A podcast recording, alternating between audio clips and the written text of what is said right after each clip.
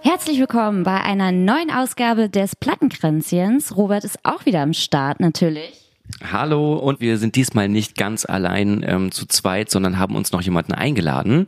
Ein sehr vielseitiger Mensch, der durch Zufall auf uns gestoßen ist, beziehungsweise wir auf ihn. Wir haben dann Instagram-Nachricht von ihm bekommen, dass er sich in Berlin aufhält und wir beide wussten das gar nicht, weil wir eigentlich dachten, dass die Kombination so ein bisschen eher auf Köln hinauslaufen würde. Jenny, um wen geht es? Bei uns ist heute Hauke zu Gast. Er ist Drummer der Dreampop Indie Band Rival Bit, arbeitet als Musikredakteur beim Radio und hat mit Cassandra den Podcast Niveau Flexibel. Hallo. Hi, schönen guten Abend. Herzlich willkommen bei uns. Vielen Dank. Du machst ja so viel, dass ich gar nicht weiß, was ich zuerst fragen soll. Darum starten wir vielleicht mal mit einer einfachen Frage. Wie geht's dir denn? Gut, Dankeschön. Immer noch so ein bisschen erkältet, wie das halt so jeder gerade mit sich rumschleppt. Ansonsten top. Ich fühle mich hier sehr äh, willkommen und sehr gut umsorgt. Vielen Dank für die Einladung. Das freut uns sehr. Das erste, was dir wahrscheinlich auffällt, ist, dass das alles nur Schall und Rauch ist, was man so online sieht, von wegen grüne Couch und entspannt da drauf sitzen. Nee, die grüne Couch gibt's wirklich, die habe ich gerade schon gesehen. Das stimmt, die gibt Habe es ich, aber hab ich, hab ich nachgeprüft. Ja. Leider müssen wir jetzt hier mit dem Tisch vorlieb nehmen. Ich hoffe, das geht klar. Voll. Ähm, wenn Ich- du Wünsche hast, ne, wir haben alles da. Wie gesagt, ähm, soll dir erfüllt werden. In der nächsten, ja, sagen wir mal ungefähr Stunde vielleicht, soll es darum gehen, was eigentlich so deine Rolle im Radio ist. Aber Ja. natürlich haben wir dich auch als Musiker eingeladen Mhm. von der Band The Rival Bit aus Köln. Auch scheiße aus Dortmund. Ja, wir, wir haben gerne gesagt, dass wir aus Köln und Dortmund sind, weil ich ja in Köln gewohnt habe. Weil es klingt einfach so weltmännerischer als Dortmund. Ja. Mittlerweile bin ich mir gar nicht sicher, ob das der richtige Move war, weil jetzt müsstest du ja theoretisch sagen, wir sind aus Dortmund und Berlin und dann würden die Leute also sich dann auch irgendwann fragen, wie, wie funktioniert das alles? In eurer Facebook-Bio steht aber, ihr seid aus Dortmund und Berlin. Wirklich? Ja. Ich ähm, habe mich vor ein paar Monaten bei Facebook abgemeldet. Ich konnte, konnte nicht mehr. Sowas geht heutzutage. Ja, ja. Ich, ähm, ich hatte dann noch so eine Gnadenfrist bekommen und äh, wenn- ich nicht dann irgendwas angeklickt habe, dann wurde ich tatsächlich gelöscht. Das war, glaube ich, ziemlich genau zum Umzug nach Berlin, wurde dann mein Profil gelöscht. Toll, toller, toller Anlass auch. Und ja, hat dann anscheinend äh, unser Sänger Maurice, der das bei Facebook verwaltet, ähm, sich direkt geschnappt, den, den Titel der, der, der Hauptstadt. Ja, krass. Ah. Aber wundert mich ein bisschen, dass Facebook sowas durchzieht, weil eigentlich, ich habe mal so einen Artikel gelesen, dass im Jahr 2050 oder so mehr tote Nutzer bei Facebook sein werden als lebendige. Das habe ich auch gelesen. Und unsere lieben Freunde, die reichen Söhne aus Halle, befreundete Band, die haben ja auch gerade einen Song rausgebracht, der heißt Facebook ist tot. Naja, es ist in aller Munde. Deswegen äh, Glückwunsch zum sozialen neuen Leben Vielen Dank, in ja. der Realität. Ich bin noch, ich bin noch bei Instagram. Oh ja. Du, wir haben jetzt schon mehrfach gesagt, du bist beim Radio Mhm. ähm, und machst da so den Musikredakteur. Jetzt ist natürlich meine erste Frage, das klingt immer richtig cool, Musikredakteur sein. Man hat so die Auswahl, kann sich eine CD aus dem Regal nehmen, schmeißt sie in den Plattenspieler und dann geht's los. Und Aha, aha, aha. Ist das so? Nee, ne? Nee, nee, ist nicht so. Ähm, ich habe ich hab das noch erlebt, dass äh, Radiosender, Rundfunkanstalten große Regale mit CDs hatten, Archive.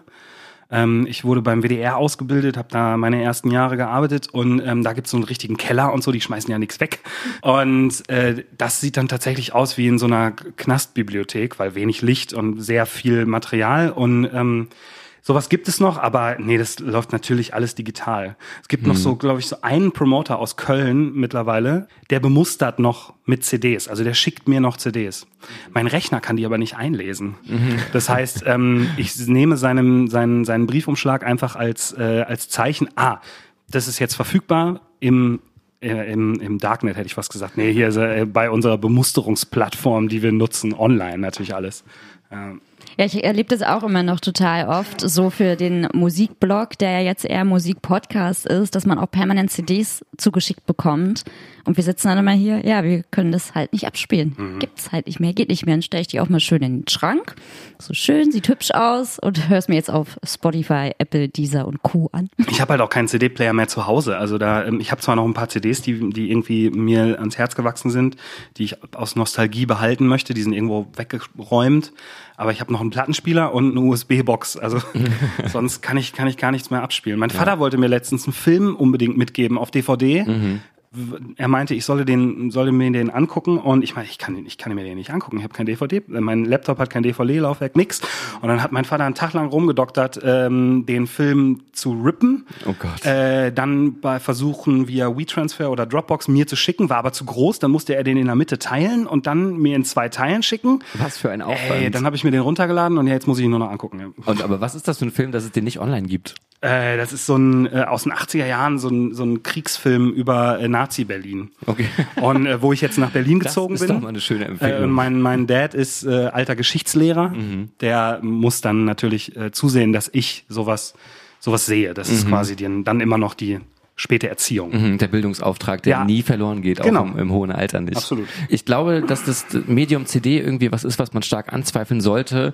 Wir haben uns als Band auch schon mal die Frage gestellt, macht Mhm. das überhaupt noch Sinn, das zu produzieren? Und letztens habe ich eine ganz, ganz kluge Idee gehört von der Band, die ähm, bei ihren Fans einfach gefragt hat vorher, wer möchte die haben und genau die Anzahl produziert hat. Und nicht Ja, mehr. Und gut. dann ist auch ausverkauft, sondern ist vorbei. Das habe ich jetzt auch schon häufiger gehört. Mhm. Und ich war auch total dagegen, einfach so, äh, weil ich immer versuche, das, das moderne, treibende Element in der Band zu sein, al- allein mit meinem Hintergrund, mit meinem Job und so. Äh, Mhm. Ich kann das nicht zu großen Teilen anwenden. Das wäre für alle zu, zu nervig und zu frustrierend. Ähm, aber äh, ich war ich war auf jeden Fall der, der gesagt hat, nee, wir ma machen keine CDs. Niemand kauft mehr CDs. Es ist doch es ist doch Quatsch. Lass uns Vinyl pressen oder nix oder keine Ahnung, ne, äh, Download-Codes verteilen, weiß ich nicht. Aber ja, wir haben dann natürlich doch CDs machen lassen. Ich wurde überstimmt. Und äh, sie haben sich bisher auf den, auf den zwei Konzerten, die wir zum Album gespielt haben, auch gar nicht so schlecht verkauft. Also, und es ist halt einfach eine einfache, schnelle Möglichkeit, sich als Band rezufinanzieren. Wir sind einfach auch nicht die Band, von der man ein T-Shirt kauft. Da nimmt man eher eine CD mit für einen Weg nach Hause oder so. Das ist ja. Die sind ja meistens auch noch erschwinglich und schnell mal gekauft, also schneller Total. als eine Platte oder so, obwohl die Platten dann eher an die Liebhaber gehen. Jetzt haben wir aber noch nicht geklärt, Ja. was du genau machst. Ach so. Wie dein, wie dein Alltag so beim, aussieht. ähm, beim Radio äh, schimpft man mich Musikredakteur und letztlich bin ich dafür da, ähm, äh, beziehungsweise dafür zuständig, was für Musik gespielt wird, wie oft diese Musik gespielt wird. Im Radio gibt's ja das Rotationsprinzip äh, von, von Songs. Ich bin dafür da, äh, dass diese Songs, die bei uns laufen, via Medienforschung überprüft werden, wie die bei unseren Hörern ankommen. Und ja, dann plane ich halt Musikstrecken im, im Radio und dabei hilft mir natürlich eine relativ komplexe Software. Und ich bin dafür da, halt ähm, musikalische Inhalte ins Radio zu holen. Also, dass musikalische Gäste eingeladen werden, dass Interviews geführt werden, die man dann on air hört, solche Sachen. Das ist gro ganz grob umrissen. Mhm. Aber du hast im Grunde so einen festgelegten Katalog, sagen wir jetzt vom, von den letzten drei Jahren die besten Hits und aus denen kannst du dann auswählen zum Beispiel? Oder hast du Ähm, wirklich die ja, also wir haben eine aktuelle Rotation äh, von um die 40 Titel. Mhm. Also wir, wir spielen ähm, eine, eine Hot Rotation, das, das kennt man ja, äh, von zehn Titeln, die wahnsinnig gut ankommen. Dann, und zehnmal äh, die Stunde laufen gefühlt? ähm, nee, sie laufen nur zehnmal am Tag. äh, das muss man immer, da muss ich direkt reingrätschen, weil das ist halt immer das, was man hört. Äh, Wir haben eine sehr kurze Verweildauer, wie man das nennt. Das heißt, die Leute hören maximal wahrscheinlich so eine halbe Stunde am Stück Radio. Sie wollen aber in dieser halben Stunde natürlich das absolut Beste bekommen, was wir an Programm zu bieten haben. Und deswegen müssen wir Songs häufig wiederholen, äh, damit diese Leute dann in den wenigen äh, Minuten, die sie am Tag für Radio übrig haben, halt auch häufig genug die besten Songs hören, wo wir wi- wissen oder ahnen, dass sie diese Songs halt sehr gut finden. Ähm, das heißt, wir haben eine Hot Rotation, wir haben äh, Neuheiten im Programm. Da setzen wir uns einmal die Woche zusammen und besprechen, was sollen, was sind das für Songs, die wir als Neuheiten spielen wollen. Im besten Fall nimmt so ein Song natürlich eine Entwicklung bei uns im Programm. Das heißt, er steigt als Neuheit ein. Wir spielen ihn ein paar Wochen lassen ihn immer moderieren, verpacken ihn on air mit einem Branding ganz neu bei und so, ne, sowas. Ja. Äh, deine Nummer eins für neue Musik. Äh, keiner spielt mehr neue Musik. so, sowas halt. Ähm, und nach ein paar Wochen äh, überprüfen wir dann, wie der Song so beim Hörer ankommt und sehen im besten Fall, alles klar, die mögen den. Und dann spielen wir ihn häufiger. Noch häufiger. Ähm, krass, ja, so eine ja. Neuheit läuft nur so drei bis viermal am Tag bei uns. Ähm, ja. Und dann ist dieser Song irgendwann ein Best-Tester, so nennen wir das.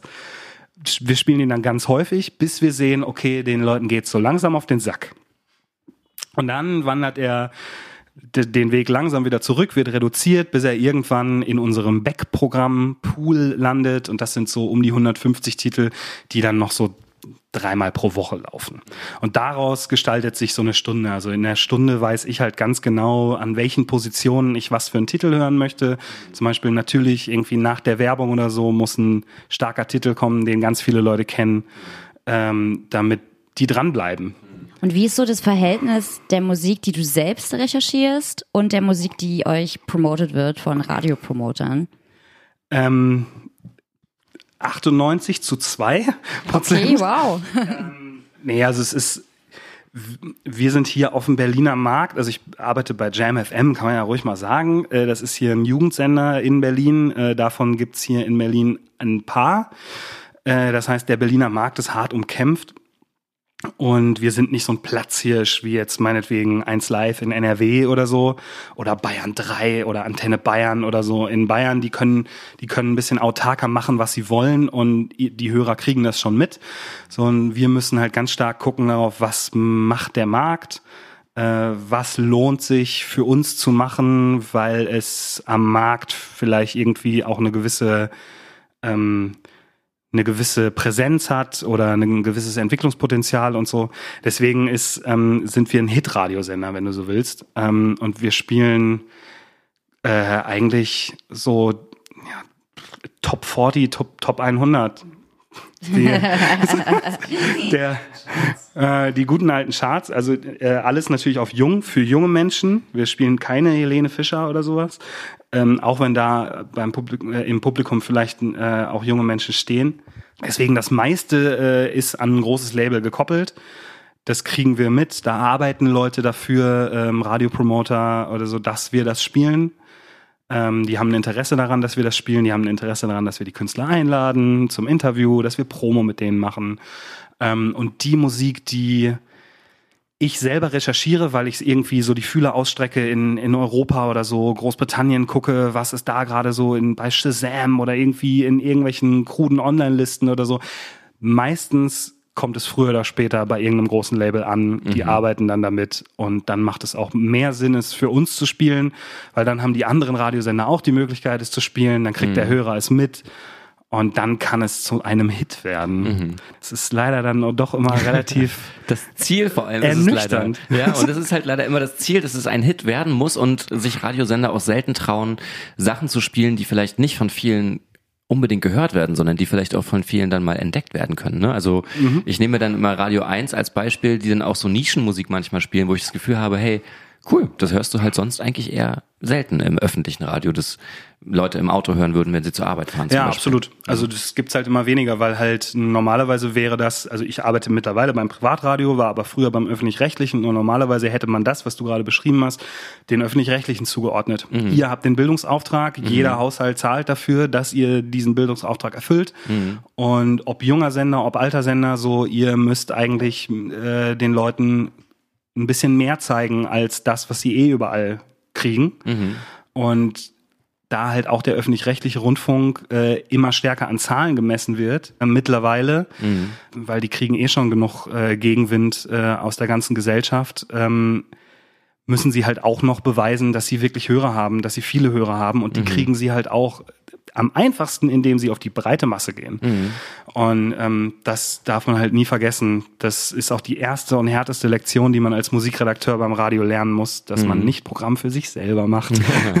das knüpft so ein bisschen an, an äh, einen Aspekt an, den ich da im Hinterkopf habe, und zwar inwiefern nimmt dich dieser Job denn auch mit, in Anführungszeichen? Weil man hat ja den ganzen Tag mit Liedern zu tun, die vielleicht nicht unbedingt deinem Geschmack entsprechen, sag nee, ich mal. Ja. Ähm, wie beeinflusst sich das vielleicht in deinem eigenen Musikgeschmack, vielleicht auch in deinem Songwriting so? Also nimmst du das hm. irgendwie als Last mit nach Hause oder vielleicht orientierst du dich auch ein bisschen dran, denkst dir, okay, komm, jetzt machen wir mal für die nächste Platte ein bisschen was Poppigeres, so was das auf jeden Fall. Das ist ganz interessant. Also als ich, ich weiß noch, als ich, ähm, ich komme ursprünglich schon von, äh, also von einer sehr alternativen musikalischen Sozialisierung. So, ich bin ein Indie-Rocker, so wenn du so willst, mhm. äh, habe mich auch immer sehr stark daran orientiert, was in Subkulturen aktuell und, und groß ist oder irgendwie interessant ist. Und als ich dann zum Radio äh, gegangen bin, ähm, war das natürlich ein kleiner Switch, der umgelegt werden musste. Ich musste so eine berufliche Distanz dazu aufbauen. Absolut. Ja. Ähm, Ich bin aber auch immer schon eine Popschlampe gewesen. Also ich, äh, ich, ich bin immer, ich war immer schon großer Fan von Popmusik. Also mein erstes Konzert war Phil Collins und der ist ja auch irgendwie ein perfektes Beispiel dafür, wie man eine große Akzeptanz und eine große Kredibilität haben kann und trotzdem massive Hits. Und ich weiß noch ganz genau, als ich dann beim Vorstellungsgespräch sa- saß und ge gefragt wurde, was hörst du denn so, meinte ich so, bin, ich höre gute Songs. Ich bin eigentlich inter interessiert an, an guten Songs. Ich bin daran interessiert, dass ein Song irgendwas mit mir macht. So, und das kann einfach nur irgendwie, das kann mich, also das kann ein Song sein, der mich glücklich macht, der mich sehr traurig macht, der mich nachdenklich macht, der mein Leben verändert, kann aber auch nur ein Song sein, der mein Knie zum Wippen, bringt. So. Ähm, und das schafft tatsächlich und hat auch schon immer geschafft, sowohl Rihanna als halt auch Bright Eyes oder so. Das, äh, was du normalerweise nicht so zusammenkriegen würdest. Deswegen, wenn Leute sagen so, ja, ich höre eigentlich alles, dann nehme ich denen das nie ab, weil ich höre wirklich eigentlich alles. So, und ich weiß, dass das ganz wenig Leute machen. Ich glaube, mein Spotify-Algorithmus ist dramatisch mit mir überfordert. So, ich, ich nutze das halt auch, äh, auch beruflich und höre dann den ganzen Scheiß, den wir den ich beruflich abarbeiten muss und dann halt ganz traurige, ganz nachdenkliche Musik, weil also wenn es mich beeinflusst, was ich höre, dann höre ich halt privat nichts, was ich beruflich mit was ich beruflich zu tun habe. So, ähm, weil es dann halt auch immer dieses Ding ist, auch wenn es eine gute gute Platte ist oder ein guter Song oder ein interessanter Künstler und ich das ich das auch grundsätzlich privat gut finde, dann ist es immer so, wenn ich halt Freizeit habe und mir das anhöre, ist es immer auch so ein bisschen beruflich dann. Das kann ich halt nicht abstreifen. Und wenn ich das klar trennen möchte, dass ich halt zu Hause auf der Couch eine Platte anmache, und nicht die ganze Zeit beruflich darüber nachdenken möchte, was da passiert, dann muss ich halt irgendwas hören, womit ich beruflich nicht niemals in Kontakt komme. Deswegen ja, höre ich halt sehr ruhige, sehr wenig bekannte, poppige Musik und so privat, glaube ich. Was Songwriting angeht, um das noch ganz kurz, ich laber viel zu viel, ähm, aber das sind halt genau die Themen, die mich halt den ganzen Tag beschäftigen. Ähm, was Songwriting, ja, also man hat dann natürlich so eine andere Sicht auf die Dinge, ne? Wenn irgendwer sagt so, ah, ich habe hier vielleicht irgendwie, das können, da könnte ich mir so ein Synthi vorstellen und so, dann gehen natürlich gleich irgendwie bei mir Leuten die Glocken von wegen so, ja klar, da könnten wir dann irgendwie hier so eine so eine 808 Snare drauflegen und irgendwie hier äh, dieses dieses typ, typische Justin Bieber Ostinato, so das tick, tick, tick, tick, tick, tick. so machen wir dann auch so und weil da ist es das ist halt das Geile an meiner Band, da wir halt irgendwie melancholisch, aber sehr poppige Musik am Ende des Tages machen, kannst du da drunter legen, was du möchtest an, an moderner Produktion. Es bleibt am Ende immer das, was uns so ausmacht und wird, also und wir laufen nicht Gefahr, auf einmal bei einem Bubblegum-Pop-Song rauszukommen. Das wird uns nicht so schnell passieren. Äh, von daher nehme ich das dann schon gern mit und spiele damit so ein bisschen vielleicht. Ja. Ich finde das super spannend, weil es ja gerade den Indie-Rockern immer nachgesagt wird, dass die so super festgefahren sind mit ihrem Musikgeschmack. Und in meinem Freundeskreis, da gucke ich jetzt auch mal Robert gerade an, beobachte ich das auch schon so, dass du fast nichts an Pop irgendwie zulässt, außer Taylor Swift tatsächlich. Naja, es fällt mir halt manchmal insofern schwer, weil es dann doch irgendwie immer das Gleiche ist. Also ich habe das ja schon in vielen Folgen mal so durchscheinen lassen, dass äh, ich da auch so ein bisschen Antipathie hege gegen gewisse Akkordfolgen und so, wo ich mich einfach gegen wehre und weigere, die selber auch in die Hand nehmen zu wollen, weil das so abgekatert ist. Es ist wirklich einfach, okay, cool, wir wissen, das funktioniert, das haben wir in dem Song schon gehört, machen wir das Gleiche, wir packen einfach eine andere Melodie drüber und dann funktioniert es auf jeden Fall. Das Ja. ist so eine kleine Garantie. Und das nervt mich einfach, dass manche Künstler sich darauf auszuruhen scheinen und damit total sicher auch fahren können. Also nicht den, den Bedarf haben, da irgendwas dran zu ändern und die Leute checken es halt auch nicht. Das ist noch die andere Seite. Beziehungsweise geht es vielleicht auch in so eine Intuition und ne, menschliche Psyche. Ähm, das spielt ja auch eine Rolle, dass man so gewisse Klänge hat, wo man sich wohlfühlt und so weiter. Aber wie gesagt, ich finde das halt eingeschränkte Kreativität, die den Leuten da vorgelebt wird. Das ist halt das gleiche wie, wie in der Filmbranche und überall. Warum muss es in den achten Fast and the Furious geben? Naja, weil die sieben davor auch gut funktioniert Richtig, haben. ja. Und weil ähm, sich heute keiner keiner traut und keiner auch wirklich mehr leisten kann, ähm, gerade was digitale Medien angeht, wenn du so willst, äh, groß in Vorleistung zu treten mit Kohle, die im Zweifel vielleicht nicht wieder reinkommt. Mhm, richtig, ja. Ähm, und das ist, glaube ich, das ein, eines der großen Probleme, die die Musikbranche an der Stelle hat.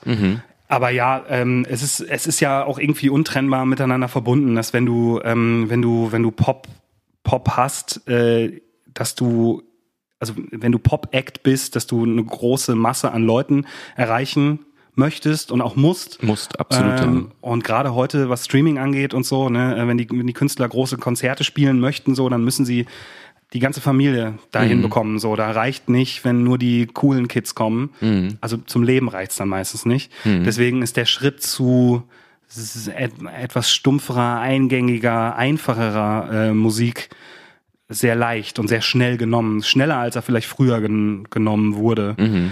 Ähm, und man muss schon ein bisschen gucken, dass man in, in einer gewissen Größenordnung an Künstler, Künstlerin, Band, whatever, so eine gewisse Substanz findet. Da freue ich mich dann auch immer besonders, wenn ich das Gefühl habe, so, okay, da hat irgendwer ein bisschen, ein bisschen mehr um die Ecke nachgedacht oder hat ein bisschen mehr anzubieten, hat ein bisschen mehr Musikalität da drin oder so, als jetzt nur der achte Remix von einem erfolgreichen 90er-Jahres-Song. Mhm, So, richtig, ja. ähm, ich konnte sehr viel nachvollziehen, was du da in der, in, in der Folge von euch mit deinen Top 100 gesagt hast. Mhm. Bei vielen äh, hätte ich dir aber auch widersprochen, weil es halt, äh, weil ich da halt zu sehr dann auch äh, im, im, im Musikbusiness an an beiden Enden ackere. Mhm. Das ist, also ich gehe da teilweise wirklich weite Wege, wenn ich, wenn ich vom Büro mich in den Zug setze, nach Dortmund fahre und dann in den Proberaum gehe. Das kann man Mhm. einfach nicht, das kann man einfach nicht unter einen Hut bekommen. Ich kann da nicht die gleichen Maßstäbe ansetzen. Das würde,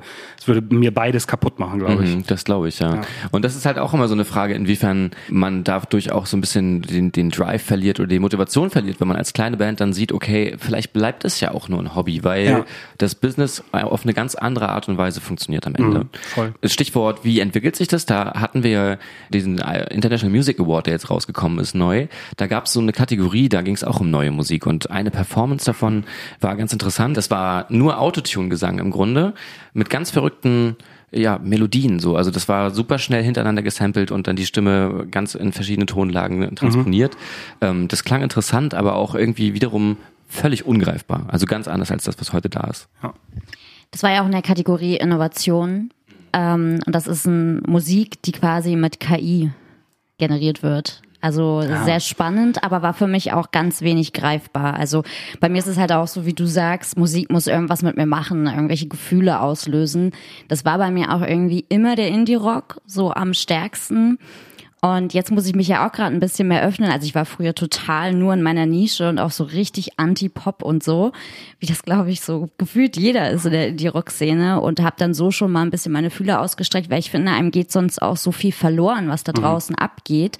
Ich habe auch irgendwie immer so ein Problem, wenn irgendein Künstler gerade mega den Hype hat, dann interessiere ich mich so gar nicht dafür Ja, ja, und ich schaff's auch. auch irgendwie, zum Beispiel Trettmann, mega gehypt. Ich habe nicht einmal was von seiner ersten Platte letztes Jahr gehört. Jetzt ist er bei uns mit im Label, dass man ein bisschen für ihn arbeitet. Und jetzt höre ich mir zum ersten Mal diese Songs an oder auch von anderen Künstlern und komme andauernd nach Hause. Ich glaube, damit nerv ich Robert auch schon mega und bin immer so, ey, guck mal, der neue Song von Max Giesinger, der ist gar nicht so kacke. Komm, wir Ja, hören ja. den jetzt mal an. Oder guck Ja, ja. mal, hier voll der geile Song von Trettmann. Und Robert ist halt immer so anti.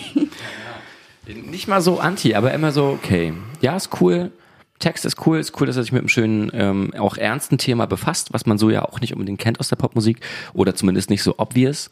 Und musikalisch dann aber wiederum so weich genug, wie du es schon beschrieben hast. Man trifft halt damit einfach die breitere Masse und ich kann das total verstehen, dass man sich da öffnen muss, um halt auch so ein Stück weit diesen, diesen Weg gehen zu können. ne? Das gehört halt einfach dazu. Aber trotzdem schade, dass es nicht möglich ist und egal in welcher Größenordnung der Künstler ist, da auszubrechen. So und ne, dass man als gerade großer Künstler, der super hart gefeiert wird, mal wirklich was Experimentelles macht und sagt, fuck it. So, wir probieren einfach mal was zu provozieren und geben den Leuten jetzt was, womit sie überhaupt nicht gerechnet haben. Hat, ja, also ich kann das total nachvollziehen, was du sagst. Ähm, ich glaube, man klammert sich da so als, als jemand, der so sozialisiert wurde mit Musik wie wir, halt auch immer so an dieser elitäre Blase, in der man sich befindet. so, ähm, weil das ist das gleiche Problem wie damals bei Nirvana, weißt du? Das, äh, nein, wir wollen nicht, dass das alle hören. So, das ist unser Ding. So, ähm, warum spielen Arcade Fire jetzt in einer 7000er Halle? Das ist scheiße. Ich will die vor 800 Leuten sehen, maximal. So, aber ähm, diese Entwicklung kann man halt nicht aufhalten. Ähm, und es, ich glaube, was du beschreibst, das, das gibt es. Ähm, nur gerade so Künstler, die, die am Mainstream kratzen oder die immer auch wieder in den Mainstream reinspielen, die äh, haben zu viel schlechte Erfahrungen damit gemacht, wirklich äh, aus einer gewissen Linie auszubrechen. Mhm. Ich finde, äh, das, das Beispiel Trettmann ähm, ist schon ein ganz gutes, weil äh, der, der spricht ja wichtige Themen an. Absolut, ja. Ähm, musikalisch ist das modern, ist das am Puls der Zeit, ähm, ist das jetzt nicht unbedingt eine komplette Innovation. Innovation, aber wann war das schon mal deutscher Rap? Das muss man halt auch sagen. So, das kommt nun mal aus Amerika, mhm. weil da trauen sich die Leute definitiv mehr und da sind auch äh, ganz andere Leute viel größer. Mhm. Also wenn du wenn du guckst irgendwie so ein so ein Travis Scott oder so, was der sich an Sound leistet eigentlich für ein Millionenpublikum. Mhm. Ähm, und das wird dann hier übernommen, sobald es halt so weichgespült wurde, dass man weiß, okay, es funktioniert. Mhm. Das passiert, glaube ich, ganz häufig. Und mhm. was du gerade beschrieben hast, das geht mir auch so. Also ich, ich, ich freue mich immer wieder, wenn, wenn, wenn ich so diese Überschneidungen finde, wo ich sage, ey, das ist ein Mainstream-Künstler, aber der hat eigentlich mehr anzubieten, als ich ihm eigentlich zuschreiben wollte. Und mir geht das bis heute auch immer noch so, dass ich sage so, ah, was, das ist jetzt der neueste heiße Scheiße, interessiert mich nicht. Nee, finde ich wahrscheinlich scheiße. Und ich muss aber auch sagen, meistens werde ich dann vom Gegenteil überzeugt. Also es ist ganz häufig so, dass wenn ich mich dann mal dazu herablasse, mir das anzuhören, so dann denke ich mir, ah, naja, scheiße, ist eigentlich geil. Also zum Beispiel hier ein gutes Beispiel fand ich auch zuletzt Louis Capaldi. Ist ja ein massiver Popstar mittlerweile jetzt gerade mit einem Nummer eins Song in den äh, in den Staaten. Äh, der eine der eine Titel von ihm läuft hier in in Deutschland seit Monaten äh, auf Hot Rotation bei jedem Radiosender. Also jung ob alt, alles so. Ähm, der Typ ist überall präsent. Und ich habe ich, ich hab mir das nicht angehört, bis ich den live gesehen habe. Äh, beruflich, weil der da halt gespielt hat im Vorprogramm von Ed Sheeran. Und ich habe mir den nicht mal angeguckt. Ich saß auf dem Boden, das war so ein riesiges Festival-Ding in, ähm, in Leeds Mhm. Ich saß auf dem Boden, ich konnte die Bühne nicht sehen, weil ich dachte so, hey, ich brauche ja noch nicht aufstehen, ist ja nur der scheiß Vor ist ja die Vorband hier. Ist dieser das typ, ist eine Einstellung. Ne? So, und dann habe ich das gehört und der hat Ed Sheeran an die Wand gespielt und der war so witzig zwischendurch und so und dann habe ich mir auf dem auf dem Rückweg nach Hause habe ich mir die Platte angehört und dachte mir, kacke, ey, das ist ein richtig gutes Album, da hat richtig gute Songs drauf. Und klar ist das Pop und ist Mainstream, aber das stört mich halt nicht. Das diese Unterscheidung möchte ich halt nicht machen. Da möchte ich sagen so, ist mir egal, ob das ein Pop-Song ist, ob mhm. das ob das Whitney Houston ist, ob das Adele ist oder ob das, weiß nicht, ähm, Bright Eyes oder irgendein kleiner Songwriter ähm, ist, der nur vor zwölf Leuten spielt. Ähm, Absolut. Ja. Wenn das irgendwas mit mir macht, dann macht das was mit mir und dann bin ich auch bereit, das zu akzeptieren. Meistens tun es dann aber so die Max Giesingers eben nicht. Das ist halt zu platt. Ja. So.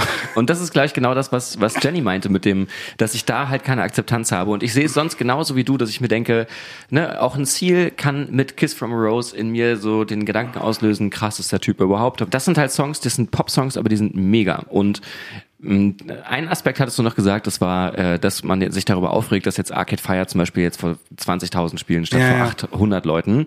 Ähm, ich würde es gar nicht mal aus der Perspektive sehen, sondern eher aus der Sicht, dass ich es schade finde, dass kleinere Bands wie wir zum Beispiel eben nicht von großen Radiosendern gespielt werden, mhm. um einer breiteren Masse präsentiert zu werden, so gesehen, sondern das nur möglich ist, wenn man schon eine gewisse Größe erreicht hat ja. mit etwas angepassterer Musik. So. Und wenn man sich da öffnen würde und sagt, hey, ist es jetzt egal, ob die Band bekannt ist oder nicht und wir spielen sie trotzdem im Programm, mhm.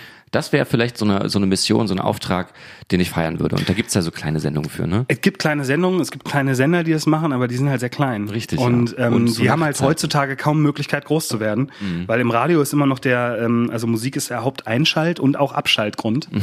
ähm, und das kennt ihr wahrscheinlich aus dem Autoradio oder so. Mhm. Na, als allererstes, sobald ein Song kommt, den ihr nicht kennt, kennt oder mögt, und also den ihr nicht mögt vielleicht. Bei vielen Leuten ist es halt so, den kennen sie nicht mhm. und die sind nicht daran interessiert, neue Musik kennenzulernen. Mhm. Die sind dann weg. Die ja. schalten dann ab. Ja. Die schalten dann zum nächsten Radiosender, der im besten Fall den Hit von Grönemeyer spielt. Und das wollen müssen Radiosender auf alle Fälle vermeiden, mhm. äh, um jeden Preis vermeiden. Gerade ähm, private Radiosender wie meiner, mhm. der werbungsfinanziert ist, ähm, wir sind darauf angewiesen, dass Leute zuhören, wenn Zweirad Startler bei uns ähm, irgendwie die Winterangebote durchsagen möchte. Mhm. Und der öffentlich-rechtliche Rundfunk ist halt auch darauf angewiesen, dass die Leute ähm, zuhören, damit sie am Ende des Jahres sagen können, guck mal hier, ist mhm. doch Bildungsauftrag, wir erreichen noch eine Million Menschen am Tag. Mhm. So, das ist doch wichtig, wir sind wichtig, wir, wir, müssen das hier weitermachen. Nee, dürft uns nicht die, die Gelder äh, kürzen. Ähm, finden, befinden wir uns gerade in einer ganz blöden Zwickmühle, Mhm. habe ich das Gefühl. Ja, es ist schade, dass da so eine Abhängigkeit entsteht gegenüber diesem Aspekt der, der Kosten und der Ja. ne, diese, diese Entwicklung, die man als Unternehmen dann irgendwie nimmt und nicht tatsächlich dieser Auftrag, dass man sich mit Musik beschäftigt. Und der, der, dieser Aufwind ist ja auch weg, ne? Also Ja. dieser Aufwind, der, der damals aus MySpace-Zeiten noch stammt, dass Mhm. du halt das Gefühl hattest, ah, jetzt, die Arctic Monkeys haben es vorgemacht, jetzt kann jeder Künstler kann ohne Plattenvertrag, ohne Management, ohne Airplay, können alles werden. Es ist ja de facto nicht so. Mhm. Die breite Masse verlässt sich immer noch auf die Spotify-Listen, wo sie wissen, die kann ich anmachen, muss nicht groß drüber nachdenken, Mhm. weil machen wir uns nichts vor, so viel wie wir über Musik nachdenken, das machen die wenigsten Leute. Die wollen einfach, die wollen unterhalten werden Mhm. durch Musik äh, und im, im schlimmsten Fall nicht auch nicht gestört. So. Des, ich meine, deswegen sind ja sowas, so ein Ed Sheeran und so ist ja so ähm, so erfolgreich, weil der macht Songs, die irgendwie jeder mag, so und die, so vor niemanden sich, stören. Die sich vor hin plätschern Ja, im Grunde. so. ja. Und ja. das, äh, wenn, wenn du richtig zuhörst, dann ist das sogar auch ein echter Hit. Und wenn du nicht zuhörst, dann ist das immer noch irgendwie ganz nett, kriegst dadurch gute Laune und Mhm. ist doch schön. So, ne? Ähm, und das ist halt das, das, das Problem, ähm, weil die, die breite Masse geht auf das, was sie kennt. Und die ganzen anderen Leute, die haben so viele Angebote, das ist so breit gestreut, dass man als Band quasi gar nicht auffällt. Mhm. So, also ich kenne das ja, wir sind ja eine deutlich kleinere Band als ihr. Also jetzt nur mal an Instagram-Followern gemessen oder an Spotify Ist der. Unterschied ist doch gar nicht so groß, oder? Doch, doch, wir haben keine, also wir haben knapp 300 jetzt gerade Instagram-Follower Mhm. und unser neues Album, da ist kein Track mehr als tausendmal gespielt worden, glaube ich. Glückwunsch Das, übrigens dazu, Young Dankeschön. Fools, äh, Dankeschön. muss man sagen. Sehr schönes Album geworden. Vielen Dank, Ähm, ja. Habe ich auch ne, noch für den späteren Teil der Sendung nochmal so ein paar Fragen ähm, dazu stehen. Gerne. Ähm, aber erzähl ruhig weiter, ja. ja, aber das, das merken wir halt wahrscheinlich noch stärker als ihr, dass man halt mit ohne so eine Basis wie Insta-Following und irgendwie Plays auf einem Song oder so gar nicht in irgendwelche Listen reinkommt. Man Mhm. wird da überhaupt nicht für und am Ende dieser Listen sitzen ja meistens so Leute wie ich, die sagen müssen, naja, ich muss zusehen, dass ich so und so viele Klicks auf diese Liste pro Woche bekomme, ansonsten bin ich nicht mehr relevant genug. Natürlich greife ich dann zu Berlin Syndrome und nicht The Rival Bit, weil im Zweifel denken die Leute so, was? Wer ist das denn? Die haben ja irgendwie 200 Hörer im Monat, so, das interessiert mich nicht. Ja, das Spannende ist halt, ähm, wir haben ja so das gleiche, das gleiche Problem, dass wir uns immer die Frage stellen, wie endet man dann eigentlich in so einer Spotify-Playlist, die jetzt Ja. gerade äh, viele Hörer bringt zum Beispiel. Bei All for the Good ist es damals mal passiert, da ist, ist er in zwei Playlisten gewesen und wir waren Sieht man auch an den, an den, an genau, den Plays. 150.000 plötzlich. Und du denkst dir, okay, krass. Und dann hat man auch als Künstler, als kleiner Künstler das erste Mal das Gefühl, da kommt auch so ein Mini-Anteil finanziell zurück, weil du plötzlich Klar. eine Zahl da stehen hast, die auch etwas bedeutet, weil sie eine Kommastelle hat, die nicht fünf Stellen hinter der Eins ist, so gesehen.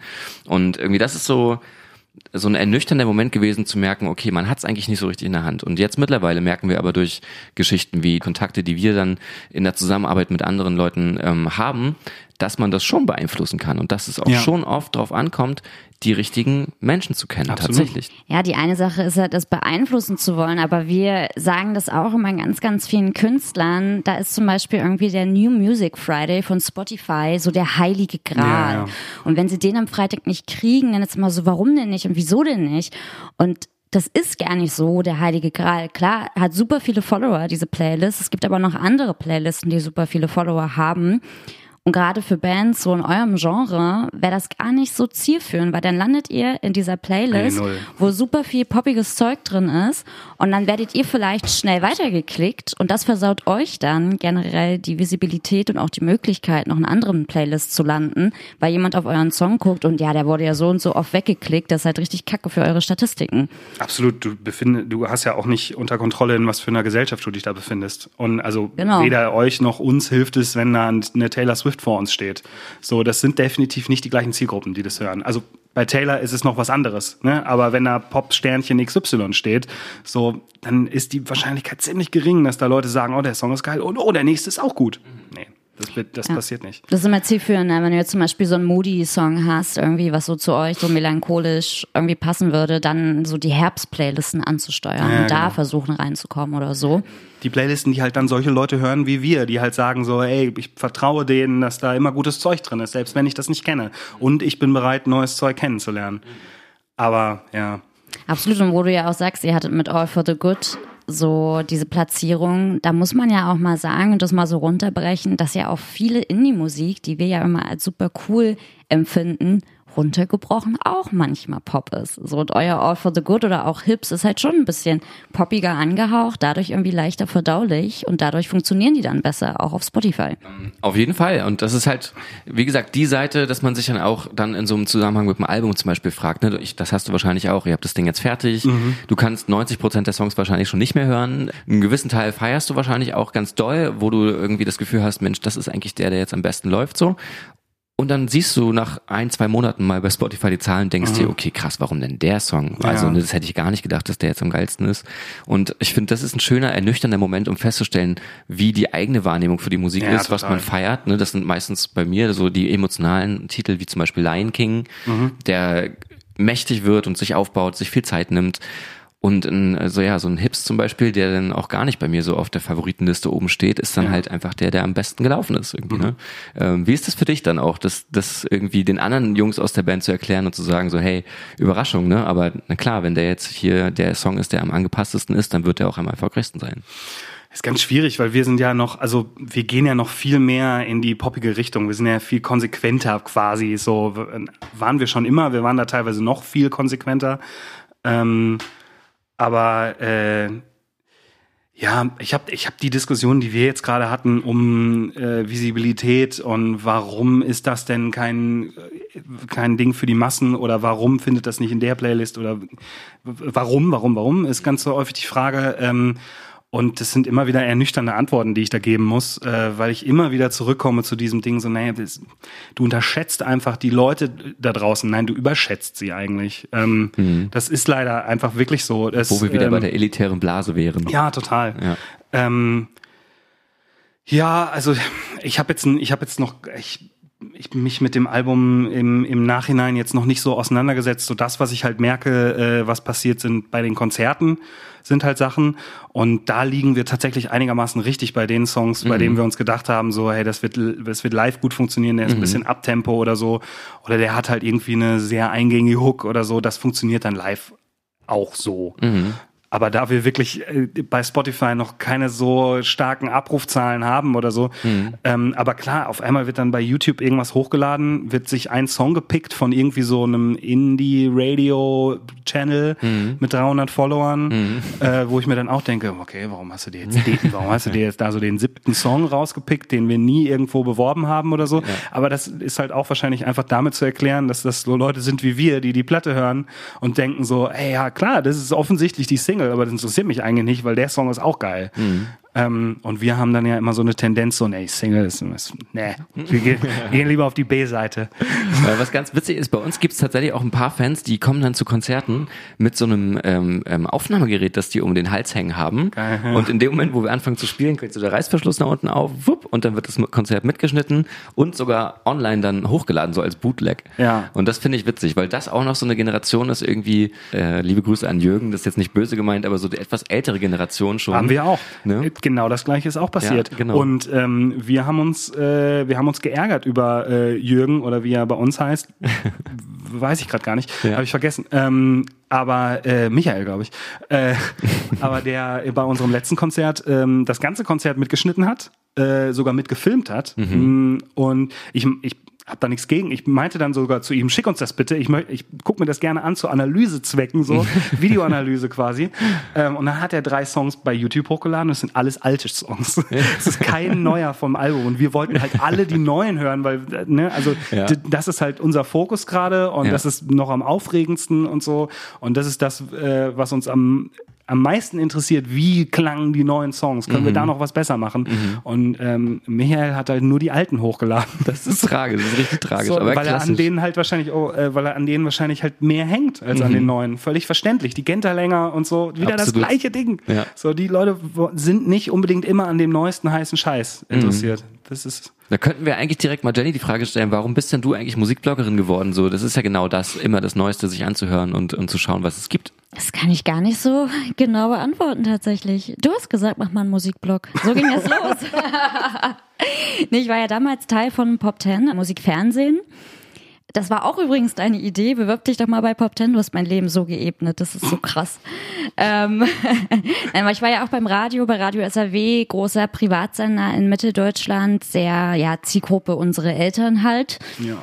Ähm, da habe ich ja im Eventbereich gearbeitet und ich wollte, ich wollte schon immer mal mehr in die Musikredaktion reinschauen, aber auch um zu schauen, wie funktioniert das denn da eigentlich alles dann ähm, hat das bei Radio SAW nicht so ganz geklappt, wie es geplant war. Und dann meintest du, ey, bewerb dich doch mal bei Pop Ten, die machen Musikfernsehen, dies, das. Ähm, da habe ich dann auch total schnell eine Antwort bekommen und saß dann da plötzlich mit in der Redaktionssitzung und habe gemerkt, das ist eigentlich gar nicht so ein Hexenwerk. Wir kriegen halt total viel Zeug geschickt. Wir gucken ja. halt selbst total viel Zeug an. Und das war ja das Schöne, dass das ja so nischig war, dass es ja wirklich komplett Indie-Rock war. So dementsprechend habe ich da ja auch die Fühler nicht so weit rausgesteckt. Was ich da aber spannend fand und auch echt geliebt habe und mir auch bis heute noch beibehalten habe, ich war da für neue Musik zuständig, mhm. also habe ich ganz viel in diesen Newcomer-Indie-Szenen ja. irgendwie rumgedoktert und genetworked das fand ich halt einfach super, super spannend. Einfach diesen Newcomer-Bands, das war ja auch damals bei meinem Blog dann irgendwie so der Anspruch, eine Plattform zu geben. Also ich habe ja nie eine Kritik geschrieben, wo ich eine Band zerrissen habe, weil das nicht mein Anspruch ist. So jede Musik hat irgendwie seine Daseinsberechtigung. Wenn sie mir nicht gefällt, gefällt sie im Zweifel meiner Mutter oder meiner Freundin oder der Tante meines Kumpels, was auch immer. Ähm, aber ich habe ja nicht oder ich finde es so anmaßend, mir diese Aufgabe zu übertragen, Musik so richtig eher zu zerreißen oder irgendwie technisch auseinanderzunehmen, mhm. weil ich habe da echt einfach gar keine Ahnung von.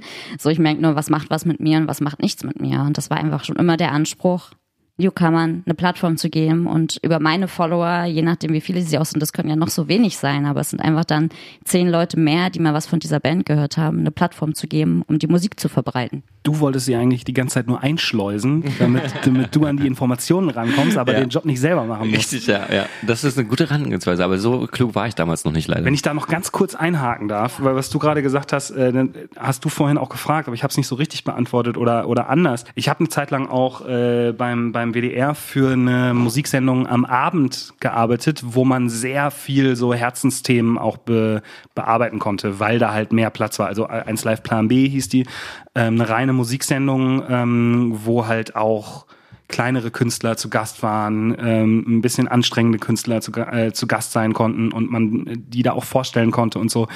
Ehrlich gesagt habe ich das als anstrengender empfunden, als ich es jetzt empfinde, weil da hatte ich halt so ein so einen richtigen Druck, so ein, so, ein, so ein persönliches Interesse daran, die Songs oder die Künstler ins Programm zu bringen und war enttäuscht, wenn es dann halt nicht geklappt hat oder wenn es halt nicht gepasst hat oder wenn halt irgendwer dann gesagt hat, so ja, aber also das interessiert doch jetzt niemanden, das ist doch zu klein oder zu krude oder so. Ähm, und jetzt, wo ich einfach kein persönliches Interesse mehr daran habe, äh, was wir da musikalisch machen, sondern es einfach mit meiner beruflichen Distanz all so bewerten kann, so, ey, das ist schon ein geiler Song, aber ist jetzt mhm. nicht mein persönlicher Geschmack. Es ist ehrlich gesagt leichter dadurch. Ich wollte genau diese Frage gerade stellen. Und zwar, traust du dich eigentlich noch sozusagen ähm, auch mal in, innerhalb des Radiokosmos und mhm. innerhalb der Kollegen mal zu sagen, so, boah, der ist richtig scheiße, der Song. Kann, kann man das noch? Also Andauernd. darf man das noch sagen? So? Ja, Oder ja. muss man diese professionelle Distanz immer bewahren und darf eben nicht sagen, so, boah, mir geht es auf den Sack, dass es schon wieder so ein Part ist, ne? Oder hey, ich kann den Song nicht mehr hören, so sorry, aber können wir den jetzt irgendwann mal rausschmeißen aus der Rotation? Andauernd, klar, total. Mhm. Also ähm, ähm, da sind wir auch, also Musikredakteure sind da die allerersten, die alles scheiße finden. So ähm, Musikredakteure sind auch die allerletzten, die ein Lob verteilen. Mhm. Das meiste, was du da von Leuten bekommst, ist meistens so, ja, ist, ist gar nicht so scheiße. Ist meistens so ein, äh, meistens so ein. Man geht schon eher mit der Erwartungshaltung ran, ja, dass es scheiße ist. Meistens ein richtig, ein richtig gutes Lob ist so, ja, ist gar nicht scheiße. so, oder früher äh, haben wir auch immer gern gesagt, so ja, ich hab schon früher gekotzt. So, sowas, also man ist schon sehr ironisch dabei, ne? Und ähm, man ist sich da auch bewusst, dass teilweise äh, die Songs aus, aus einer, gerade aus einer Musikersicht vielleicht nicht die, das qualitativ hochwertigste sind. Mhm. Ähm, aber wer bin ich, den Leuten zu diktieren zu wollen, an meiner Stelle zumindest, ähm, was sie gut zu finden haben? Mhm. Ähm, weil am Ende sind wir als Radiosender darauf angewiesen, auf unsere Hörer angewiesen mhm. und wir sind auch stolz darauf, und das sind ganz viele Radiosender, dass wir spielen, was unsere Hörer hören wollen. Mhm. Und da habe ich als Musikredakteur einfach zur Seite zu treten und mein Ego zur Seite zu räumen und zu sagen so, ähm, Ja, also der der der der Narcotic Remix von You, äh, you Not Us, so der ähm, das finde ich richtig dünn, Mhm. da, aber ähm, aber das ist ein Hit, die Leute wollen das hören, denen, denen gefällt das. Du meinst Jonutus, So. ich erinnere mich an die Folge. Ja, wir, wir sagen in der Redaktion immer Junotus. Einfach, ähm, das, da habe ich so gelacht, als ich das gehört habe bei, bei dir, weil ich dachte so, ja, und, also ich muss wirklich aufpassen, die kommen am Montag. Ähm, ich muss wirklich aufpassen, dass ich nicht sage, ja Mensch, hier, Junotus sind zu Gast. So, weil wir das immer äh, aus, aus Jux so sagen. Die heißen natürlich You Not Us. Ähm, und ich habe die live gesehen. Wir haben eine, wir haben eine Veranstaltung gehabt von 104.6 Stars for Free im Sommer in der Wuhlheide, ausverkaufte Wuhlheide. Die haben als letztes diesen Song gespielt. Alter, die, Es ging ab. es ging total ab und da habe ich ich. halt auch, da habe ich halt auch neben der Bühne gestanden und gesagt so, ja, da steht niemand, äh, der sagt, wo ich sage so, ah, der ist so wie ich, der ist genauso wie ich, ähm, der ist so musikalisch sozialisiert wie ich, dem ist Musik auf diese Art und Weise wichtig, dem ist die gleiche Musik wichtig, aber die Leute haben es geliebt. Und wer bin ich, denen dann das absprechen zu wollen? Das ist halt auch die, das Ding einfach. Ne? Mhm. Es klingt nach einer sehr vernünftigen Herangehensweise zu sagen, so, ne, ich kann das ja nicht dirigieren, aber am Ende des Tages macht es ja doch irgendjemand. Also, Ja. selbst wenn es die Hörer selbst sind, bei denen man dann eine kleine Gruppe einlädt, das wird wahrscheinlich so laufen mit diesen Hörerbefragungen, ne?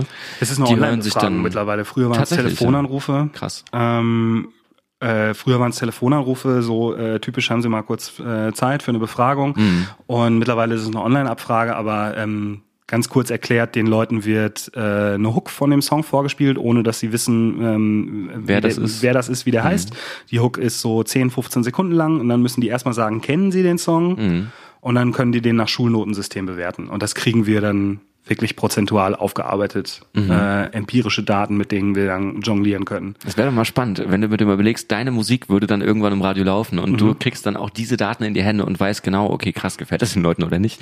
Du, es gibt ganz viele Leute, also äh, wenn du mit wissen? Max Giesinger darüber redest, der weiß Ja. ganz genau, wie er in Callouts funktioniert Ja. von, keine Ahnung, Radio NRW oder so. Frage ich mich, will man Ähm, sowas wissen als Musiker? Hättest du ich Bock glaub- drauf? So? Also ja, schwierig, ne? Ich glaube, ähm, glaube, da, da sind auch ganz viele Bands, die ich geliebt habe oder liebe, sind in diese Falle äh, getappt. Ähm, allen voran sowas wie Coldplay oder so, Mhm. die gesehen haben, so, ey, wir können die Band für alle werden. Wir sind hier gerade die Band für ganz viele und ähm, auch irgendwie für, für die richtigen Leute, aber wenn wir jetzt vielleicht einen Song mit Avicii machen, dann finden uns alle geil. Und wir wollen, wir, wir, wir wollen weiter Stadien ausverkaufen. Und wir brauchen alle. Und dann triffst du halt diese Entscheidung. Will ich das, will ich diese Band sein oder will ich es nicht? Und ähm, die haben es erfolgreich vorgemacht, äh, wie es halt funktionieren kann. Ganz viele andere Bands, äh, die sind dann halt immer ihren, ihrem eigenen Anspruch hinterhergelaufen, dass sie einerseits gesagt haben, naja, wir spielen ja jetzt vor 10.000 Leuten, wir wollen nicht in die 5.000er Halle gehen auf Tour. Aber naja, dann können wir halt auch nicht machen, was wir wollen. Mhm. Ne? Und da sind dann keine guten Platten bei rausgekommen, muss man ja auch einfach so sagen. Mhm. Also Mal, mal ganz blöd gefragt, ähm, um das mal so ein bisschen auf euch nochmal zu beziehen als The Rival Bit. Ähm, fürs neue Album habt ihr euch da irgendwie so eine Zielsetzung gegeben selbst, dass ihr gesagt habt, hey, das soll jetzt in eine bestimmte Richtung gehen? Oder ähm, Ja, wie hat das schon. mit dem Songwriting auch auf die Distanz zum Beispiel funktioniert, ähm, dass ihr dann gem gemeinsam einen Nenner trefft? So? Als wir die Platte geschrieben haben, habe ich noch in Köln gewohnt. Da war das noch ein, noch ein kürzerer Weg nach Dortmund zu fahren. Wir haben also unsere, unsere Homebase, unser Proberaum, Aufnahmestudio, alles in einem, ist in Dortmund. Und da haben wir uns dann äh, zusammengesetzt und es war für mich nur eine Stunde Fahrt. Das war da nicht so das Problem. Jetzt bin ich gespannt, wie das in Zukunft laufen wird. Aber da hatten wir uns ganz klar gesagt, so, ey, wir kommen eigentlich so aus dieser Britpop-Ecke und wir wollen da produktionstechnisch gerade so ein bisschen raus. Also ähm, wir wollen moderner klingen, aber weniger nur modern, sondern eigentlich zeitloser, wenn du so willst. Wir wollen nicht mehr so klar in eine Zeitperiode einsortiert werden können, so, weil wir halt auch gemerkt haben, was für Leute zu unseren Konzerten kommen und wie das bei Leuten ankommt, an was das Leute erinnert und so. Ähm, dazu trägt halt auch ganz viel äh, die Stimme von unserem Sänger Maurice bei. Der hat halt so eine Stimme wie Morrissey oder so. Und wenn du dann halt auch noch eine Akustikgitarre drüber legst und ne, dann klingt das halt äh, wie aus den 80ern, äh, wie The Cure, wie The Smiths oder ähm, im Zweifel wie die Bands, die das dann wiederbelebt haben. Was mir ja sehr gefällt.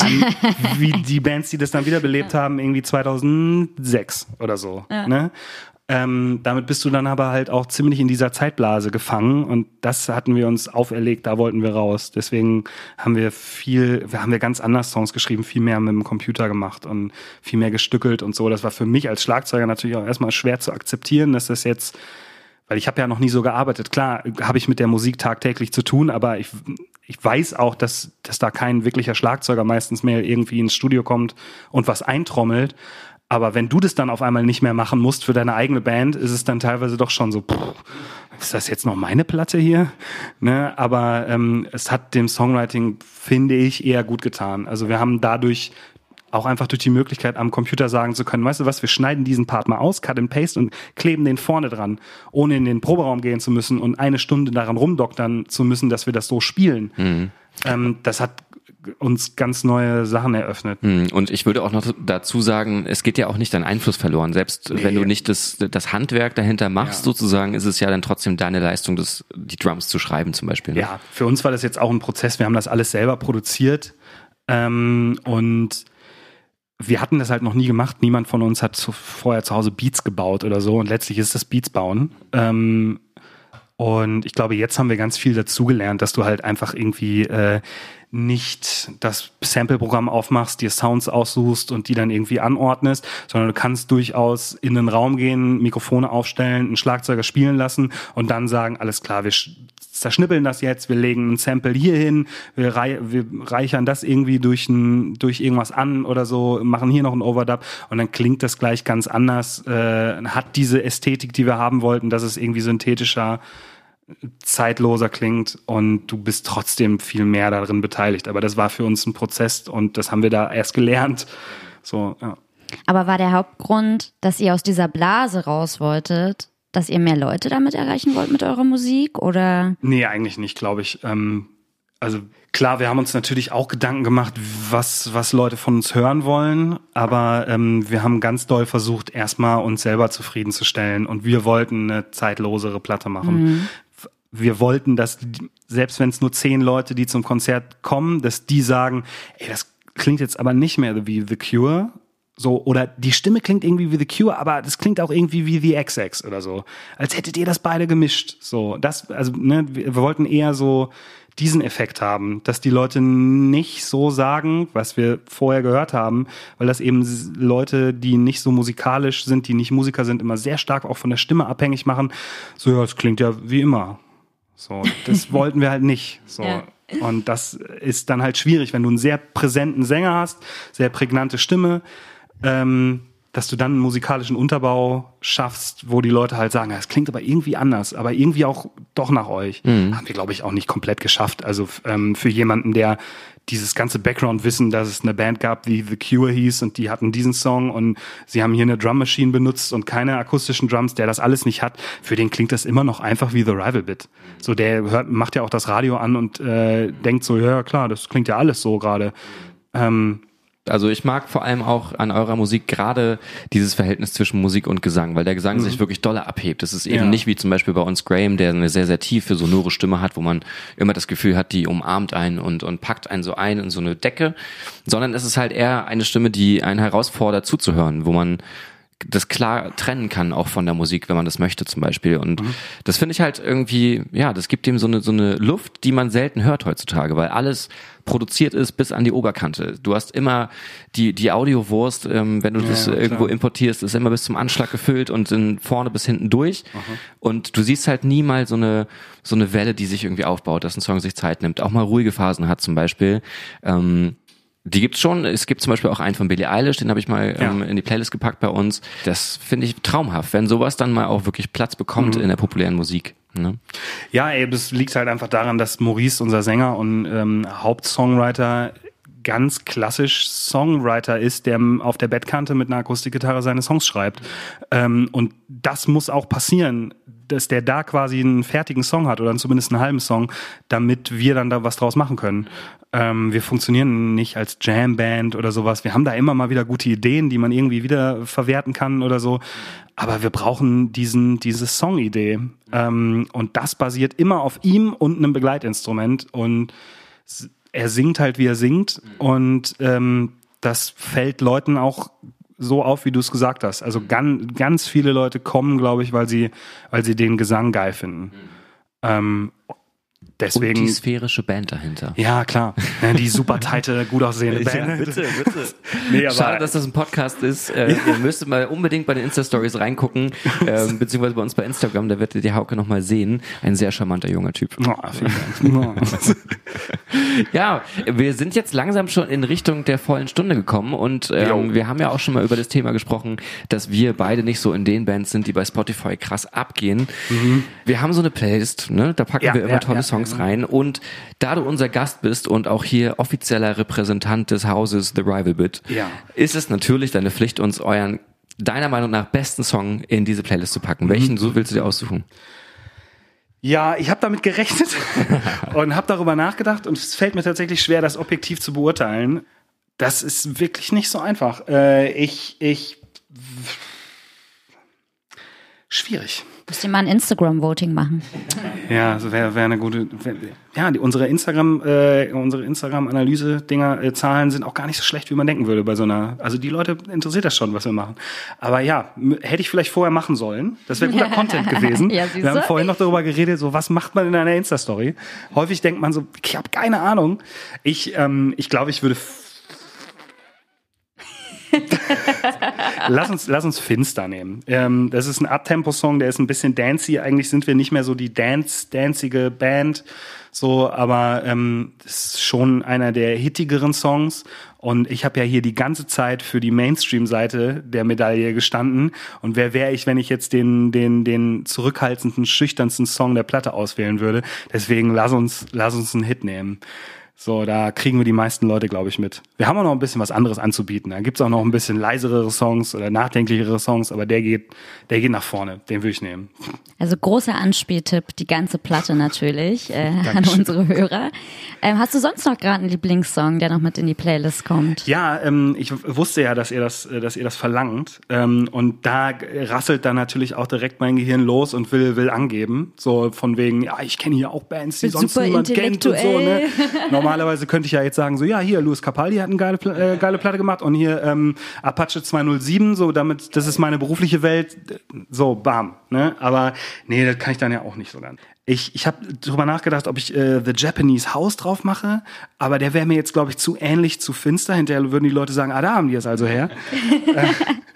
Ähm, ich habe ganz, ganz oft das Album von Khalid gehört dieses Jahr. Das ist eine richtig tolle Platte, die auch so die, die Grenzen, finde ich, einreißt zwischen was ist Mainstream, was ist irgendwie kein Mainstream. Das ist so wieder mal natürlich ein US-amerikanischer Künstler, der jetzt auch mit einem, äh, ähm, der mit einem Country-Musiker oder mit so einem absoluten Popstar wie John Mayer oder so Songs machen kann. Oder eben Billie Eilish. Oder eben Billie Eilish. Ja. Und das wird dem alles verziehen und niemand fragt, so, ob das denn richtig ist und so. Und der, der hat eine Platte gemacht und ähm, die ist von vorne bis hinten einfach richtig, richtig gut. Die äh, anderthalb davor auch waren schon richtig gut. Aber von dem würde ich noch Right Back drauf machen. Mhm. Ist das die Platte, auf der auch Lovely mit äh, Billie Eilish drauf Nee, ist? Lovely ist, glaube ich, auf äh, keiner wirklichen Platte. Oder Okay. ist das, ist, das ist doch eigentlich ein Billie Eilish-Song, oder? I don't know, to be Ah. honest. Aber ich werde das mal rausfinden und werde mir jetzt nach der Ankündigung auf jeden Fall mir die Khalid-Platte geben, nachdem der Song mit ihr auch schon Ist halt sehr war. so ähm, geiler Gesang und sehr moderne Produktion, aber eben nicht modern um des modernen Seins willen und nicht so flashy, aber mega Songs. Ich ähm,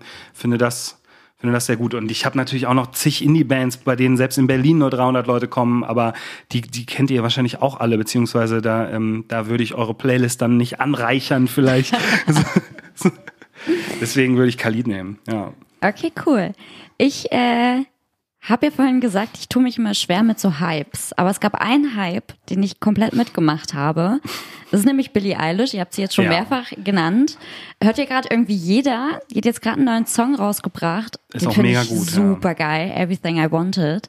Den würde ich auf jeden Fall mal reinpacken in die Playlist.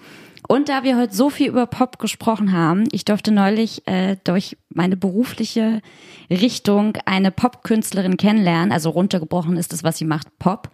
Aber sehr experimentell, sehr anders. Das ist Balbina. Da würde ich gerne den Song Kein Ende reinpacken. Ich habe nämlich gemerkt, ich saß da in diesem Meeting, diese Frau saß mir gegenüber und irgendwann habe ich festgestellt, ich sitze hier gerade irgendwie mit offenem Mund und starre diese Frau an, weil sie mich so begeistert hat, mitgenommen hat, inspiriert hat. Das ist so eine krasse Musikerin. Die gleichzeitig eine richtig starke Frau ist und so eine richtige Macherin einfach. Die hat Bock und die macht und die produziert hier und da und hier noch Fotos und hier noch ein Videoshoot und kommt gar nicht mal hinterher mit der Arbeit, aber hat einfach Bock und macht es. Und das finde ich super inspirierend einfach. Darum, Balbina, kein Ende. Okay, krass. Dann ist es jetzt, glaube ich, auch schon mein Turn, oder? Hau raus. Ja, ähm, ich habe mich für ähm, zwei Künstler entschieden. Den einen habe ich erst vor ein paar Tagen kennengelernt, also beziehungsweise ähm, die Band die ist noch gar nicht so bekannt mit 84.000 Hörern ungefähr bei Spotify. Pip Blom heißen die. Ähm, das ist so richtig schön schiefer, komischer Indie, der so bestimmt nicht im Radio laufen würde, zumindest nicht im Mainstream-Radio, äh, mit dem Titel Come Home. Und äh, Fun Fact, ich habe mir jetzt nochmal deren Diskografie ein bisschen angeguckt und auf dem letzten Album ist das Cover auch so ein schönes Haus wie bei uns ähm, auf der Platte. Ah. Sweet Harm. Ja, äh, jedenfalls die zweite Band, die ich rausgepickt habe, ist eine deutsche Band aus Berlin, äh, The Lions 4.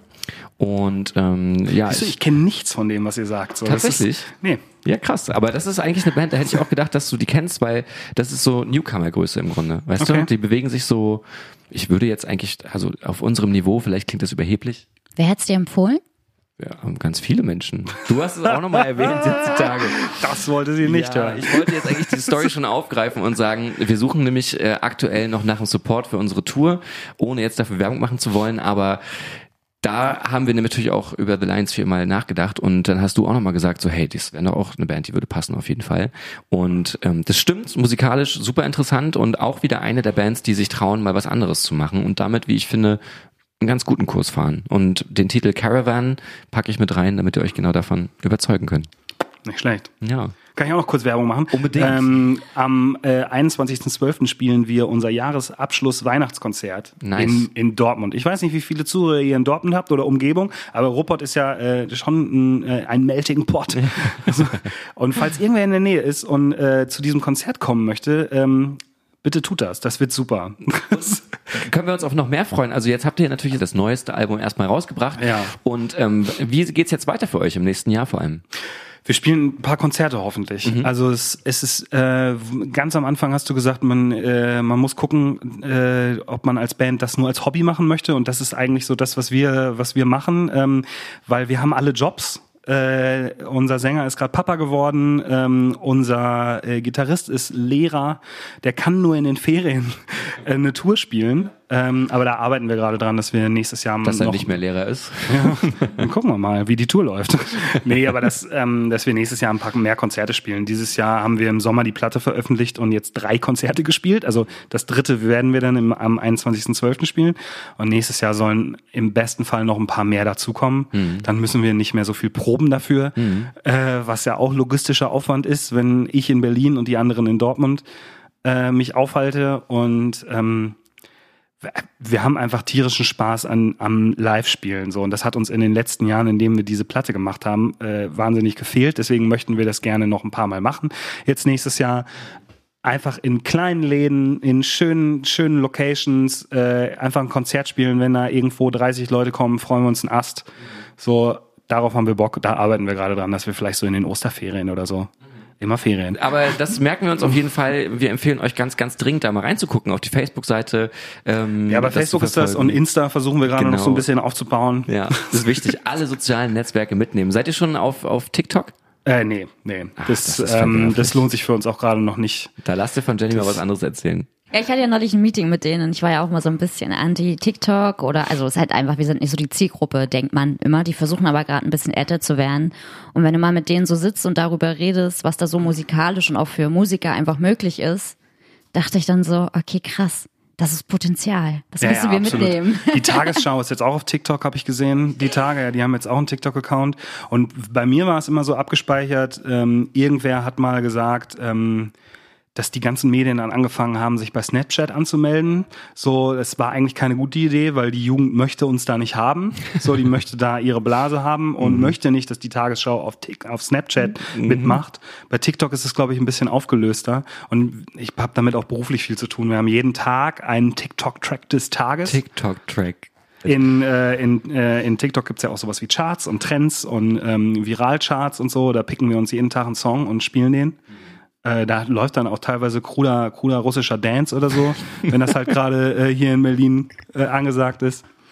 Ja, TikTok. Ich verstehe ja Roberts Anti-Haltung nicht so ganz. Also, weil meine Anti-Haltung rührt eher daher, dass ich Schiss habe, noch eine Social-Media-Plattform oder Social-Media-App auf dem Handy zu haben, nach der ich süchtig werde. Und neulich musste ich wirklich mal ein bisschen reingucken und gucken, was einige unserer Künstler da so machen, was man denen da noch mit an die Hand geben kann. Und ich dachte so, okay, scheiße, halbe Stunde um und ich bin immer noch auf TikTok. Ja. Also, es ist wirklich super Suchtgefahr.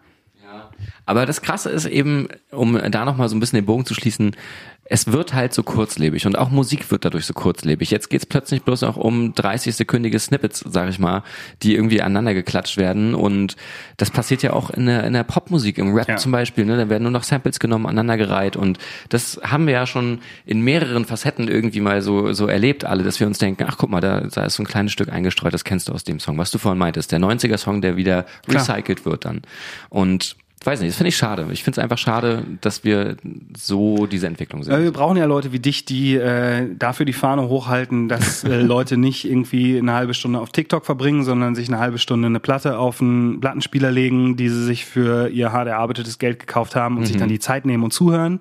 So ähm, und du bist ja auch niemand, ihr seid ja keine Band, die dann irgendwann vorhaben, in der Mercedes-Benz Arena zu spielen.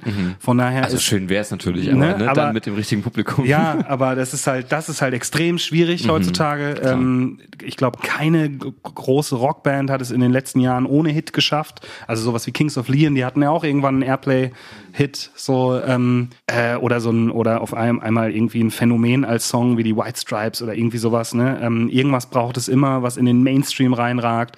Und ich finde es aber auch ganz wichtig, dass es halt Sachen gibt, die mit dem Mainstream nichts zu tun haben wollen. Ähm, klar kann denen auch mal passieren, dass sie dann auf einmal äh, im, im Mainstream landen oder zumindest irgendwie äh, ein Stückchen da vom Kuchen abbekommen oder so. Aber so ein, so ein Muss ist es nicht. Und äh, ich, ich gehe auch immer lieber auf Konzerte, wo ich weiß, ich äh, Hey, da sind einfach 300 Leute, die, die das genauso sehen wie ich. So, Die anstatt, anstatt 30.000, äh, Richtig, von ja. denen wahrscheinlich 10 einfach mitgeschleift wurden, das gar nicht kennen und ähm, die ganze Zeit am Bierstand verbringen. Das gibt's auch viel zu oft heutzutage. Hauke, ich bedanke mich sehr, sehr, sehr, sehr doll, dass du hergekommen bist in unsere Nein, nein, ich danke euch. kleine, illustre Runde. Curly war heute überraschend ruhig, muss man sagen. Die du hast auch noch nicht viel von der gehabt jetzt, ne? Das Nee. ist eigentlich schade. Die hat sich die ganze Zeit versteckt. Die hat sich wahrscheinlich unter das Bett gelegt irgendwie. Ja, kann ich verstehen. ich auch Tragisch. Du bist jederzeit herzlich eingeladen, Vielen wiederzukommen. Kannst auch gerne die Boys mitbringen, ähm, wenn sie irgendwann mal hier Wenn sind. die sich mal nach Berlin bequemen, ja, dann würde ich ja. das tun. Ihr könnt ja auch mal ein Konzert hier in Berlin spielen. Das wäre doch auch mal schön. Wir haben so ein bisschen Angst davor. Warum? Ähm, ja, ist schwer in Berlin Konzert zu spielen, ne? Ja, ja. Ihr wart ja naja. auf dem letzten. Ja, Ähm, aber es war doch schön. Also War nett, ja, aber äh, man hat halt in Berlin so ein Überangebot. Äh, und ähm, meine Freundin hat auch mit Facebook zu tun und äh, die ähm, hat dann letztens von der No-Show-Quote in, in Berlin erzählt, die ja äh, besonders hoch ist, 30 bis 40 Prozent, glaube ich. So, und das allein äh, sagt ja schon so, dass so eine Band wie wir vielleicht eher ins Umland gehen sollte. so, wir spielen dann halt eher so in Chemnitz. Ja. So, aber ähm, ja klar, wenn es irgendwie einen Rahmen gibt, würde ich liebend gerne mal wieder ein Konzert in Berlin spielen. Oder in Magdeburg, in unserer Heimat quasi. Oh ja, haben, wir- haben wir auch schon mal gemacht. sehr gut, ja. Und Bremen kann ich euch empfehlen für die Liste. Muss auf jeden Fall auf den Zettel. Bremen So. äh, sind wir sind wir dran. Sehr gut. Also dann herzlichen Dank nochmal euch beiden ähm, für diesen wunderbaren äh, Podcast, für diese Ausgabe. Wir werden uns bestimmt in zwei Wochen ungefähr wieder hören mit einer neuen Folge. Hauke, in der Zwischenzeit ganz viel Erfolg beim Musik ähm, redaktieren, sagt man das so? Ähm, Nein. mach ruhig. Mach ruhig.